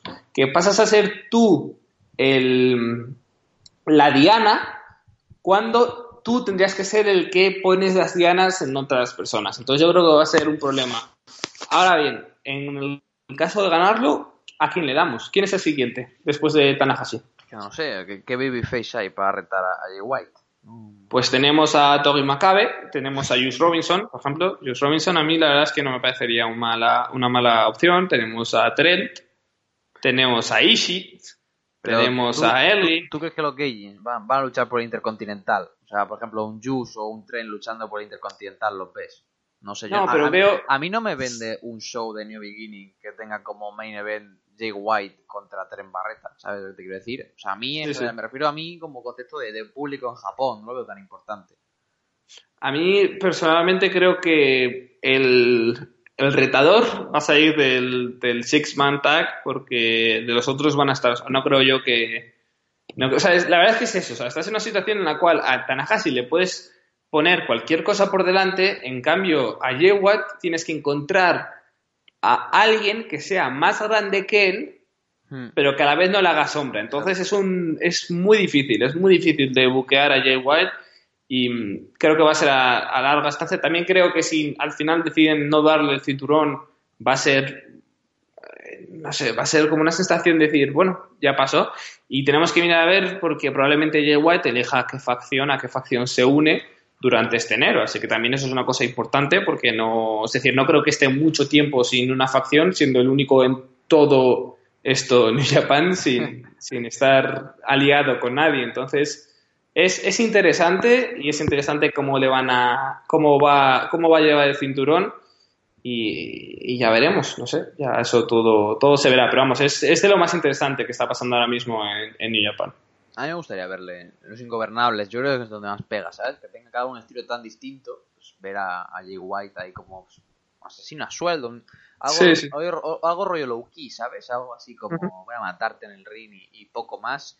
Eh, a ver qué tal. Solo comentar una cosita para terminar, que bueno, el, el Cell Shock, el movimiento, dijo Jay White que ahora su move se llama Blade Runner. No sé, que le gusta la peli o algo. Y, nada, avanzamos la cartera, así que sí, vamos con los dos main event de, la noche. El combate, a ver, el combate que esperamos el main event, pero el combate más hablado a nivel internacional, aunque haya una corriente dentro de la comunidad de wrestling hispana, norteamericana, mundial, se queje, el típico fan. Interestelar. El, el único fan aristócrata típico, que no solo del wrestling, sino de cualquier cosa, el sesibarita moralista que diga, no, este combate es solo por un grupito de Smarts, pues este combate no tiene que ser el más importante. Negar que los ojos del mundo, una gran parte, al menos los ojos que no estaban antes, están en Wrestle Kingdom por la pelea que hay por el campeonato IWGP de Estados Unidos, creo que es engañarse a sí mismo, creo que es engañarse a, a uno mismo, porque es una estrategia tremenda la empresa. Y tenemos aquí un enfrentamiento que espero con muchas ganas. Tenemos Alpha contra Omega, Kenny Omega defendiendo el campeonato IWP Estados Unidos contra Chris Jericho que regresa a New Japan 18 años después, después de una larga travesía en WWE y una pelea sin descalificaciones, que para mi sorpresa mucha gente también de este sector de personas que hablo quejándose, diciendo que no tiene sentido y vamos a ver. Eh, Omega pelea a 3000 por hora, Jericho es muy bueno pero no llega a tanto. Están vendiendo una rivalidad de odio con un Jericho Hill que se limpia con la sangre de Omega, que se carga a Cyrus en comentarios. Pues qué mejor manera de que resolvan un Blood Feud, aunque sea de dos meses, en un combate sin descalificación. O sea, es que la gente se piensa que van a hacer aquí unas potfes a, lo americano, cuando me parece que es un no de, un no de Q, pues clásico, de, de, toda la vida, de vamos a matarnos con sangre, cuatro o cinco objetos, pocos spots, pero muy, muy marcados, pero simplemente que se quite la descalificación para que haga falta lo que haga falta, haya un ganador. A mí me parece un gran gesto. Me ha sorprendido gratamente, no lo siguiente, cómo han conseguido introducir el personaje de Jericho, me lo esperaba de otra manera. Y realmente tengo ganas de ver este combate. ¿Va a ser un 5 estrellas mm, en calidad del ring? No lo sé. Va a ser, tiene potencial para ser algo histórico y que se quede en la memoria de aquí a 20 años. Estoy convencido de que sí. Yo creo que ya se va a quedar en la memoria. Es decir, eh, mucha gente lo, ha comentado y lo he leído en muchos lugares y demás, y tiene mucho sentido el hecho de que eh, todo el mundo está diciendo que es probablemente ahora, en el mundo en el que vivimos, con todos estos sheets, y tenemos a Melted, y tenemos a, todos estos diferentes sitios online que te están contando esto va a pasar, esto va a ocurrir. Nosotros mismos, en plan, Rico se va a ir a la WWE, vale. Will Ospreay está hablando con no sé quién para eso no sé cuál, vale. Raymond Rose se va a ir a la WWE. Es muy difícil de sorprendernos. Lo que hicieron, lo que hizo tanto New Japan como Chris Jericho, que de nuevo me quito el sombrero con Chris Jericho y con Kenny Omega, de mantener el secreto, de conseguir que nadie se entere, o al menos quien se entere que no lo suelte, no lo venda, para darnos una grata sorpresa y verdaderamente genuina, es decir, o sea, nadie se lo esperaba, nadie pensaba, todo el mundo se pensaba que esa tontería que estaban haciendo en Twitter entre Kenny Omega y esto y Chris Jericho nadie sabía qué estaba pasando. Es decir, estaba todo el mundo en plan de Chris Jericho, no sé qué, qué está pasando aquí. Cuando de repente se apagan las luces y aparece Chris Jericho, es que de verdad que es una de las, en los últimos que cinco años, probablemente sea de las pocas veces que de verdad, de verdad, de verdad me he sorprendido. Incluso ni con ella Styles apareciendo en el Rumble, que se veía venir, cosas así. Mm, la verdad es que es verdaderamente, o sea, me sorprendió gratamente, pero me sorprendió muchísimo. Ah, bien. Que has bajado un poco el nivel, porque yo personalmente no creo que van a llegar al nivel que podría haber dado Kenny Omega con cualquier otra persona, sí. Pero que has conseguido crear una oleada de marketing, un marketing espectacular. Que has conseguido, como tú bien has dicho, darle un poco otro nivel a la historia. Es decir, no, que no sea un Chris Jericho contra Kenny Omega, en el cual Chris Jericho no ha aparecido y es simplemente a ver qué ha pasado. Ha sido muy inteligente y Chris Jericho lo dijo, lo dijo en esto en, en una entrevista que tuvo. Él no quiere ser el hoy voy a aparecer el 4 y voy a esperar a que los fans se preocupen por mí, sino que él quería tener una historia de verdad, tener un arco de verdad, tener algo, darle otro sentido.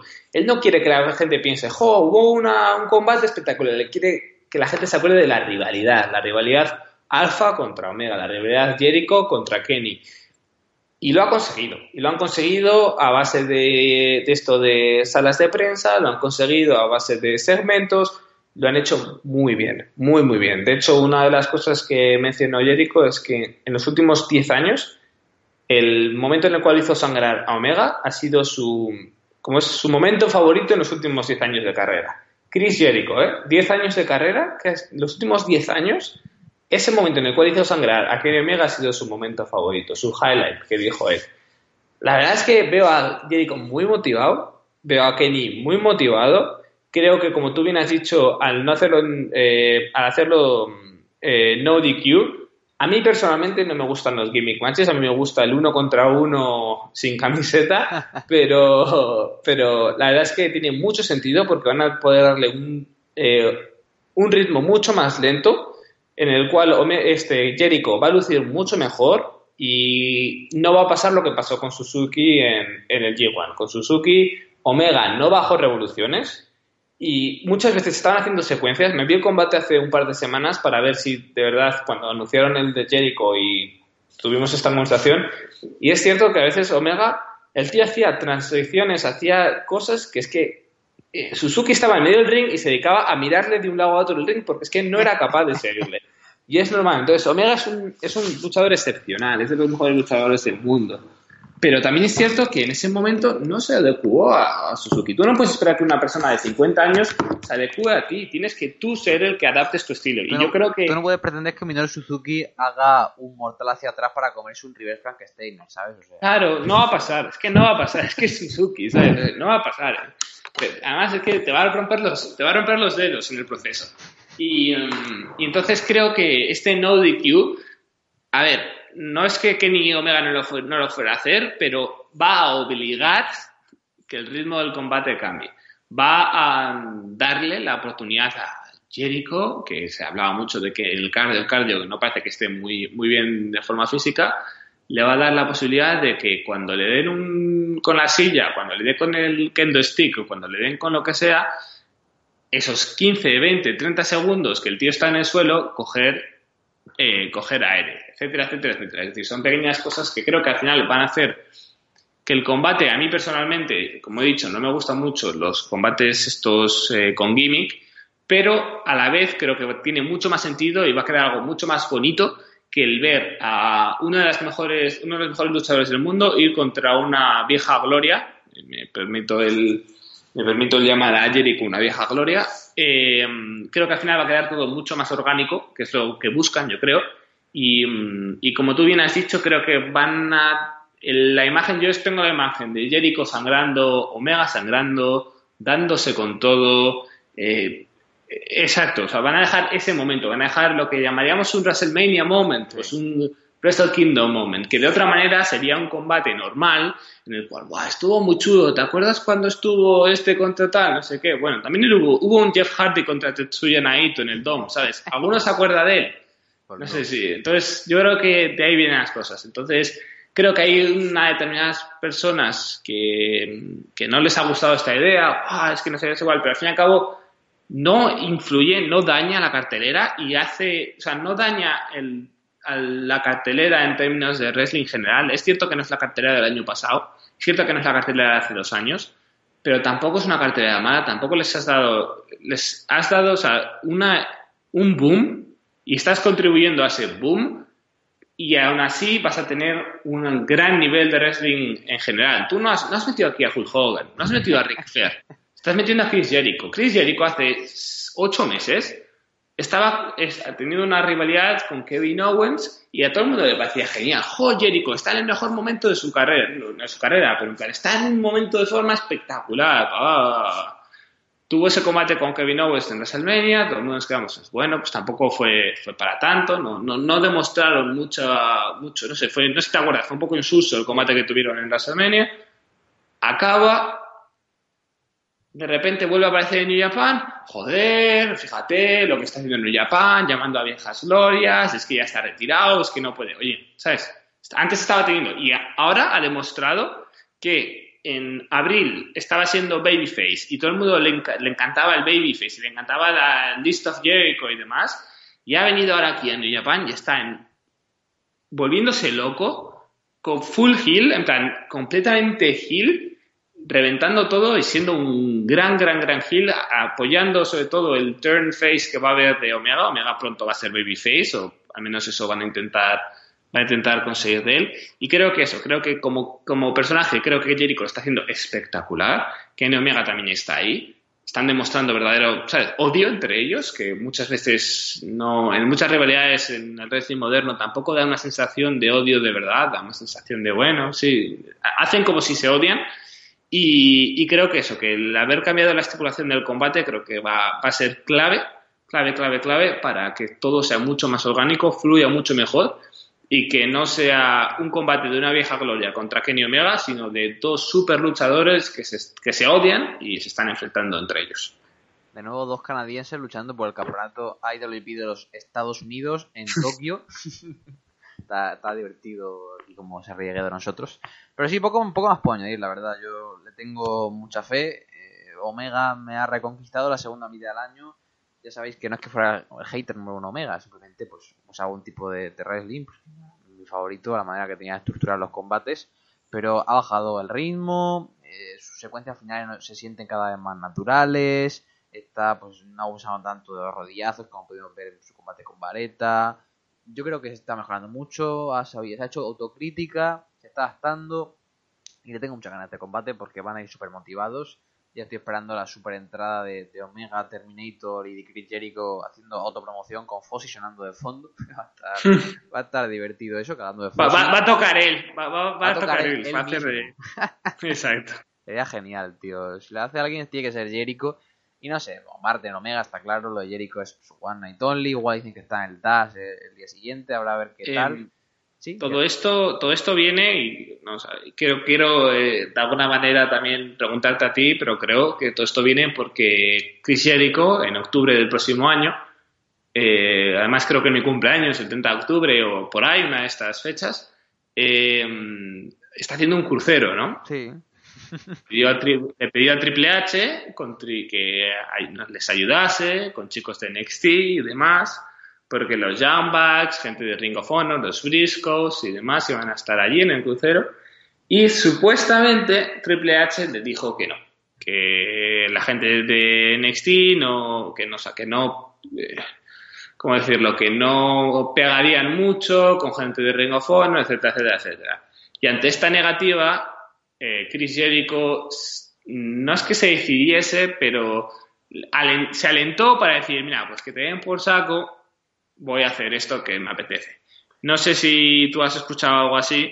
Sí, a ver, la historia es parecida, pero no igual. La historia es que Jericho eh, quiere hacer su crucero, bueno, va a hacer un crucero que va a salir de Puerto Estados Unidos, va a acabar en las Bahamas, va a haber wrestling, va a haber podcast, va a haber leyendas, va a haber alcohol, va a haber ahí de todo tipo, Jericho pasándose la vida y, bueno, básicamente quería que el torneo de wrestling lo llevaran los chicos de NXT, solo. Habló con Triple H y Triple H le dijo, eh, no vendemos nuestra marca para este tipo de actos, bla, bla, bla. Y Jericho pues dijo, bueno, pues, si no me quieres dar a los chicos de NXT, pues hablo con mis, amigos los John Bucks y fue cuando decidió hacer el torneo de, de of Honor. O sea, no es que quisiera mezclar a la gente de NXT y Reino Honor, sino que quería hacer un torneo de NXT. NXT pues no le dio el visto bueno, así que por eso pues llamó a la gente de Reino Honor y quizá a partir de ese tipo de contactos los John Bucks quizá le pusieran en contacto con Omega y se acabara cuadrando lo de Japón, pero la historia más o menos. Sí, lo de, a ver, lo de mm, em, lo de Jericho empezó creo que se fajó en, en, junio. En junio le dijo uno de los comentaristas, no sé quién era, no sé, era Kevin Kelly, uno de ellos le dijo en plan, oye, ¿qué te parecería lo de Omega? Entonces había habido contactos con, con Jericho desde junio, pero lo que de verdad hizo que dio ese paso, dio el paso de decir, oye, pues mira, llevo cuántos años llevaría, 20 años con la WWE, ya dio el paso a aparecer con New Japan debió de ser ese pequeño problema que tuvo. Pero bueno, en fin, esto era una historia aparte, ¿no? Para fuera de kayfabe. Pero sí, yo creo que bueno, retiene Omega claramente, será un combate Creo que le gustará a mucha gente sorprenderá a los más críticos. Yo creo que son dos superclases y estarán a la altura. Y dos superclases, ahora sí que sí, llegamos al final, main event de la noche, el arco más bonito de todos. Combate por el campeonato IWGP peso pesado, el cinturón más prestigioso de, de New Japan y prácticamente del mundo. El campeonísimo, el campeón con el reinado más largo de la historia, considerado uno de los mejores reinados del siglo XXI, Kazuchika Okada Defiende el cinturón contra el ingobernable, ganador del G1 Climax, Tetsuya Naito. Tenemos aquí la superhistoria entre ambos. Eh, yo creo que está ya más que contado. Hay todo tipo de artículos, vídeos en internet explicando este arco de Naito ganando el G1, llegando a pelear con Okada en Wrestle Kingdom, que llega sin nada de momentum, a la gente no le gusta, como quieren pusearle, no tiene personalidad, rollo un cosplay de Tanahashi hace una votación, el público vota que esta lucha no sea main event, sino que sea co-main event y que el main event sea el Nakamura contra Tanahashi por Intercontinental, Naito va a México, se encuentra como ingobernable, regresa triunfal y ahora sí que sí, regresa por la puerta grande al main event de, de Tokyo Dome a cerrar el 4 de enero, que era, era su sueño, la meta de todo luchador en New Japan. Y tenemos aquí a Naito y Okada enfrentándose al main event. Yo creo que la victoria de Naito es lo, lo lógico, o sea, que Naito pueda cerrar el main event que Naito se consagre como el heel dentro de New Japan y sobre todo acabando con un reinado tan importante e histórico como ha sido el de Okada a lo largo del último año. Así que expectativa máxima por mi parte. El combate, mi gran duda, eh, me han gustado los combates que han tenido Okada y Naito, ¿vale? Que hace tiempo, o sea, que no tienen un combate con el Naito a, super nivel ingobernable. Tuvieron el año pasado algunos que me gustaron cuando Naito ganó el cinturón. Y mi gran duda será que viendo lo alto que pusieron el listón, pues Okada y Tanahashi, el último Wrestle Kingdom, y luego Okada y Omega, si la lucha será tan buena como esperamos. Pero realmente es Okada, realmente es Naito en modo Dios, así que todo lo que no sea un 5 estrellas, como digo siempre con combates así, será una excepción y ojalá, ojalá cumplan mis expectativas. Sí, todo el mundo conocemos los arcos y al fin y al cabo esto es la combinación. una cosa que hace muy buena New Japan es eh, en, estos últimos cinco años ha habido arcos, ha habido que tres, cuatro arcos ah, argumentales de Kenny Omega queriendo ser la cara de la empresa, eh, Okada queriendo cerrar el Dome ganando a Tanahashi, eh, Naito también cabreado porque no puede cerrar el Dome. Entonces, al fin y al cabo, estos últimos años estamos teniendo el final o el principio, en el caso de Kenny Omega, de arcos de, de storylines y arcos argumentales y esto es lo que hace a un fan de New Japan, es decir, si has empezado a ver New Japan en 2017, te puedo asegurar que en 2020 te va a gustar más que en 2017. Porque una cosa que nace la WWE y lo hacen muy pocas empresas en, el mundo es el, que de verdad que al, espectador o al fan que es leal y que sigue el producto, todas estas pequeñas cosas o no tan pequeñas cosas que, que ocurren, al final todo tiene un sentido y a lo largo de los años estas historias poco a poco a veces se olvidan, a veces se dejan en un plano, en un segundo plano, pero después vuelven, resurgen y, toman verdaderamente verdadera importancia, como ha pasado ahora con Naito, porque eh, Chris Jericho y Kenny Omega se, anunció que iba a ser co-main event, que no, que no iba a haber no, no iba a haber un main event y luego un segundo combate más importante, sino que ambos combates en un principio y desde el punto de vista mm, fonético, no sé si fonético, no sé cómo explicarlo, pero vamos, que, se, va a haber co-main event y co-main event, es decir, que van a ser dos combates estelares. Esto Naito, pues durante el último mes, ah, el combate estelar es el que lo cierra, chavalín, no sé qué, Kenny Omega y Chris vacilando a Naito. Son pequeñas cosas que en, otros, en otras empresas eh, esto pasaría completamente desapercibido eh, simplemente Naito querría el cinturón y ya está. Pero el, añadir estos eh, matices a un combate yo creo que le da, una, le da un color y le da una historia completamente diferente. Es decir, Okada ya ha conseguido, Okada el año pasado cerró su hilo argumental, es decir, cerró su arco con Tanahashi, pero bueno, cerró la cosa de que tenía que ser campeón. El año pasado, no, hace dos años cerró que tenía que ser campeón en Wrestle Kingdom y demás y ahora es Naito el que tiene que cerrarlo, en un principio. Ahora bien, hace mm, el esto, mm, hace dos años, eh, Okada y Naito se enfrentan creo que fue, ¿cuál fue? Invasion Attack o uno de estos. Y, y, gana Naito porque Sanada debuta y consigue, consigue mediante una distracción de, de Sanada, consigue Naito ganar a, a, Okada. Un mes después, mes y medio después, en Dominion, eh, eh, Okada le dice a Naito, uno contra uno, ningún tipo de, ninguno de tus amigos, de los ingobernables por aquí, etcétera, etcétera, etcétera. El resultado es que Okada derrota a Naito, en, por así decirlo, en un enfrentamiento justo. Un año y medio después, estamos ahora aquí en Wrestle Kingdom, en un principio va a ser un enfrentamiento justo. Los enfrentamientos justos de alguna manera los ha ganado Okada, en cambio Naito tiene los ingobernables. Entonces, todas estas son pequeños, no sé si me explico, son pequeñas subhistorias dentro del combate que para el que ha seguido todo esto durante unos años, creo que llevamos, ¿cuántos años llevamos ya? ¿Cuatro años siguiendo New Japan? Sí, cuatro. Cuatro años, de repente hemos esperado dos años para tener este combate y posiblemente nosotros dentro del combate estemos pensando en otras muchísimas cosas que habían pasado en el anterior, pues esto, no sé qué, no sé cuál, que posiblemente una persona que ha empezado en 2017 con el boom de Kenny Omega no consiga apreciarlo. Por eso digo que eh, una de las cosas más bonitas que tiene New Japan es que en un par de años vais a estar más enganchados de lo que estabais ahora. Y los que, empezaron, los que empezaron en 2008 probablemente nos digan lo mismo, porque nos digan, hubo un combate entre Okada y Naito cuando estaban en el dojo, que no fue televisado, pero yo estaba ahí. Entonces, esto, supongo que eso, que, que para nosotros, para mí personalmente, yo personalmente lo veo como como un combate para los fans y lo veo para un combate para los que hemos seguido durante muchos años la historia de Naito, la historia de Okada y la historia de Naito y Okada. Dicho esto, eh, hablo mucho. Eh, ¿Has visto los shows de, de Road to Tokyo, Dom? Eh, los, tengo, tengo pendientes aún. simplemente lo, es una cosa que yo siempre recomiendo mucho y lo he puesto por Twitter varias veces porque mm, esto, por ejemplo, el año pasado ¿te acuerdas del spot de la, de la mesa, el famoso spot de la mesa? Ocurrió en, en el Road to, también hicieron el spot de la mesa, con Omega haciendo el One the Angel en la mesa, etcétera, etcétera, Hace dos años hicieron el spot del Pile Driver de Okada Tanahashi en la rampa, pues en Wrestle Kingdom también trabajaron alrededor de ese, de ese spot del Pile Driver en la, en la rampa. Este año, el la gracia o la cosa nueva que han, que han metido es una nueva sumisión, que es como, no sabía muy bien cómo, cómo definir, la verdad, porque no soy un experto en las MMA ni por el estilo, pero es como una especie, no sé si lo has visto, es una especie de chicken wing y anaconda vice, es decir, es, bueno, os podéis hacer la imagen, es una especie de sumisión como una chicken wing y una anaconda vice eh, ahí, entre medias, en media de una, media de otra. Hmm.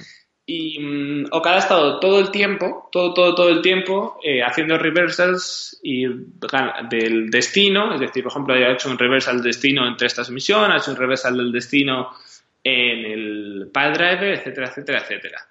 Okada ganó, spoiler, Alex, eh, Okada ganó la primera noche, derrotó a Bushi. En la segunda noche eh, perdona, derrotó a Takahashi y en la segunda noche fue Okada el que, eh, fue Naito el que consiguió vencer. Después del combate, eh, Naito le ofrece la mano a, Okada, Okada se lo piensa en un segundo, le va a dar la mano en señal de respeto, como hacen en Ring of y ¡pum! Eh, Naito le, ataca, le ataca, le ataca y le consigue por fin, por fin, eh, hacer el destino. Esa es la historia, así que probablemente la sumisión tenga mucho que ver en ello, el destino y el trabajo que le va a hacer en el, en el cuello probablemente también tenga mucho que ver, así que yo de verdad que lo recomiendo porque dentro del combate os vais a dar cuenta de cosas que han pasado en el Road to y las están implementando ahora en el combate estelar. Así que también estoy, estoy muy pendiente de eso porque creo que el work que va a haber por parte de Naito hacia Okada va a ser en el, en el cuello como fue el Limwork que le hizo a, em, no sé si te acuerdas, a Kota Ibushi en la primera noche del G1 y puede quedar muy guay porque Okada es especialmente bueno cuando eh, para recibir, es muy bueno recibiendo, es muy bueno vendiendo, entonces puede quedar muy, muy, muy guay. Pues sí, máxima expectativa aquí, yo creo que la gran clave va a ser que el aficionado más casual que probablemente venga aquí viendo a Jericho y a Omega, probablemente si se enamora de New Japan, se enamora con el main event. O sea, yo creo que vendrá pues, diciendo, bueno, cada enadito he escuchado gente de esto, pero tampoco lo he visto mucho, tal y cual, y de repente verá el main event y será como, wow. O sea, si el combate realmente es bueno, va a ser como, wow, es que no he visto nunca nada parecido. Yo creo que nos pasa a todos cuando, no sé, si por ejemplo estamos acostumbrados a un producto... Hablo del, del fan de que le gusta más el wrestling puro, no tanto el entertainment, en el sentido de tú empiezas viendo WWE y empiezas viendo y ves que te cansa tal y cuando encuentras otra empresa y ves un combate de wrestling, pues un wrestling más técnico, más llevado, más puro, es como que, no sé, la, cabeza hace plac, ¿sabes? Como madre del amor hermoso que estoy viendo aquí, ¿sabes? Que igual no es el mejor combate del mundo, pero cuando estás viendo, pues estás como loco en tu casa diciendo, esto es la mejor mierda que he visto en mi vida, es lo que me pasó a mí viendo Reino Honor en New Japan, fue como, te das cuenta de que, que te mola el wrestling puro Así que si hay alguno por ahí que, cree que cuando ve WWE lo que le gusta realmente es cuando hay combates más llaveados, que le gusta un Cesaro, le gusta un Sheamus, le gusta un Styles, yo creo que con el main event de Kingdom le va a gustar. No creo que me decepcionen, porque ya digo, tampoco les tengo... O sea, yo creo que van a cumplir solo viendo los precedentes. Y estoy convencido de que la gente que lo vea le va a gustar.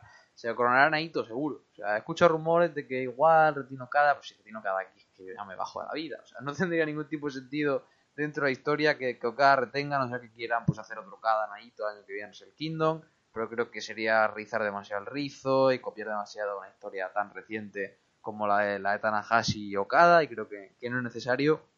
Así que nada, yo tengo expectativas, creo que será un gran main event y creo que perfectamente puede y debe ser el, el combate de la noche, el combate que diga todo el mundo Omega vende mucho fuera, pero Naito en nuestro top heel. Y el combate, para decir a la gente, Okada ha tenido un reinado legendario, lo está demostrando con una nueva defensa, pues por encima de las cuatro estrellas en territorio de, clásico o match of the contender. Así que eso es lo mío por el main event. Si quieres añadir alguna cosita más, Rodri, del main event, o si no, ya pasamos a otra cosa. Simplemente decir que a mí personalmente, tanto Naito como Okada, cuando o sea, yo soy muy fan de Okada y aún así pienso, como tú bien has dicho, que Naito se va a llevar a victoria. Eh, mi única preocupación es que tampoco he visto combates, es decir, han tenido muchísimos combates a lo largo de los años y tampoco es que considere que la media de estos combates sea tan buena. Es decir, siempre hay algo que digo, está bien, pero no ha sido un clásico. El listón está tan alto, tan alto, tan alto, tan alto. Es decir, pero tan alto, desde incluso desde el, Tanahashi contra, contra Nakamura, que, fue hace pila de tiempo, creo que fue Wrestle Kingdom, creo que fue 7 o así, eh, ha habido tantos combates tan buenos entre Tanahashi y Okada, Tanahashi y Okada, Okada y Kenny Omega, han sido tan buenos que me da mucho, mucho miedo porque la comparativa, es decir, el combate va a ser bueno seguro, pero es que la media o el listón para el main event de Wrestle Kingdom está tan alto, es decir, durante los últimos que tres o cuatro años hemos tenido el que, va, el que ha sido probablemente probablemente el mejor combate del año hasta la final del G1, ¿sabes? No sé si me explico, es decir, es o bien el main event de Wrestle Kingdom o bien la final del G1, pero uno de esos dos combates ha sido durante los últimos años el, el, combate del año. Entonces me da muchísimo miedo el hecho de que la gente vamos con unas expectativas tan grandes que no sean capaces de, de esto, de, de estar a la altura. Ahora bien, Okada y Naito eh, cerrando el Tokyo Dome, sinceramente, si en, si en un momento van a poner toda la carne de asesador y van a dar todo por sacar un buen combate adelante, dos de los cinco mejores wrestlers del mundo, como son, creo que va a ser ahora y creo que me puedo tragar mis palabras, ojalá sí, y nos pueden dar algo que nos ha visto. No sé si me explico, es decir, pueden ser las dos caras de la moneda porque son, son dos genios que pueden darte, o pueden darte lo que nos han dado otras veces, que a mí me han dejado un poco frío, un poco de no, un poco frío, o bien nos pueden dar una locura, una locura, locura, locura, un combate que, que, esto que nos haga olvidar los Kenny contra los Okada y los Tanahashi contra los Okada. Pero bueno, en fin, la verdad es que muchísimas ganas para ver este combate, muchísimas ganas por ver la reacción del público a quien quiera que sea el, el vencedor y, creo que es el combate y creo que esto es la esencia ¿no? de, New Japan para los próximos 10 años o para los próximos al menos 5 años va, a ser este combate. Este combate estoy seguro que lo vamos a ver Okada contra Naito lo vamos a ver en Wrestle Kingdom 13, en el 14, en el 15 o en el 16, pero seguro que lo vamos a ver durante los años. Pues ahí, quedaron los comentarios del main event, así que ahora para ir cerrando este programa especial, esta previa, este Spanish Uppercut 3, comentar un poco ya sensaciones generales, qué podemos esperar de Wrestle Kingdom.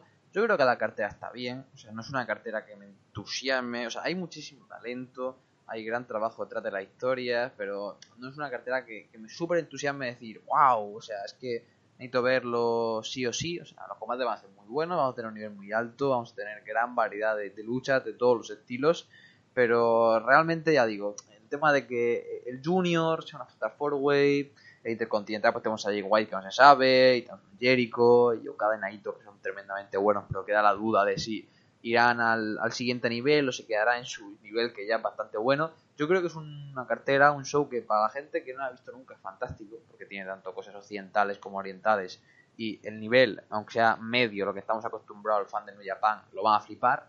Lo que no sé tanto es que si para el fan de New Japan, un poco más exigente, que siempre le gusta que vayan más allá, no sé si los combates van a llegar ahí. Probablemente sí, es que es lo que espero pero a priori no tengo tantísimo hype como he tenido otros años de cara a, Wrestle Kingdom. No sé aquí cómo, cómo llegas tú de ganas.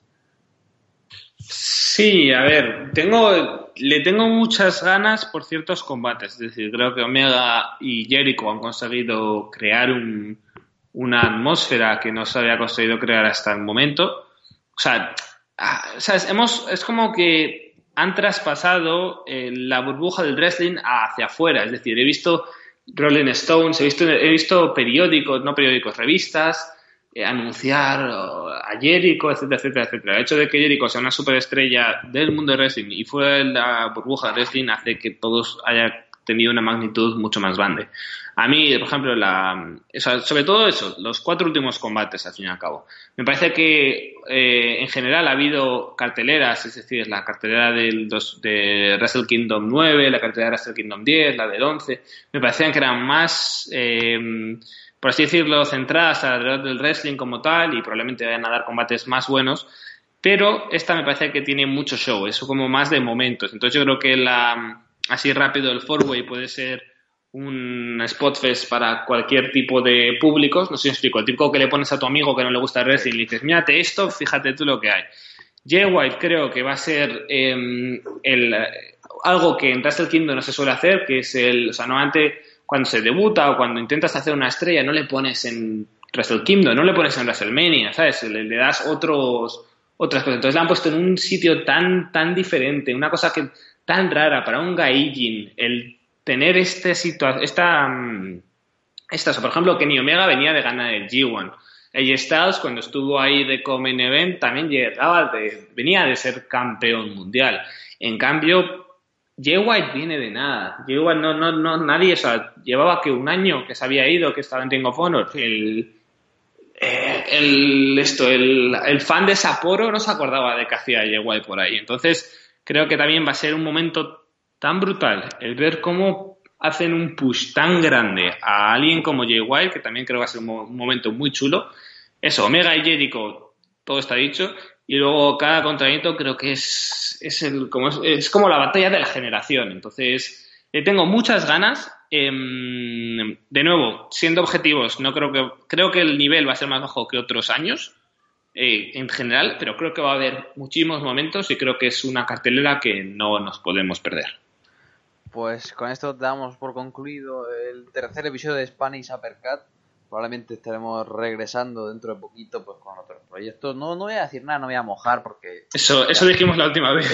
Exacto, ya. Pero no sabemos cuándo vamos a aparecer, cuándo no, cuándo tengamos tiempo, ganas, motivaciones, algo que hacemos esporádicamente porque nos gusta. Pero bueno, yo, yo he pasado muy bien, me parece una muy agradable, espero que la hayáis disfrutado mucho con este formato tan, tan diferente, así que yo no me voy a enrollar mucho más porque mis neuronas tampoco me dan para tanto ahora mismo, así que compañero Rodríguez, ¿quieres decir algo para terminar? Todo, todo tuyo. Hola. Perdona, eh, nos vemos dentro de, poco con otros proyectos y disfruten mucho de, de Wrestle Kingdom, que la verdad es que es la es personalmente creo que es la gran gran, el gran festival de wrestling de nuestra generación, que hace estos últimos años ha sido la gran exposición del wrestling mundial. Pues nada, con esto de parte de, de Rodri, de un servidor Alejandro Jiménez, espero que hayáis disfrutado. Es Spanish Uppercut. Nos estaremos viendo pues muy, muy pronto. Adiós. Dirty, sexy, slinky thing.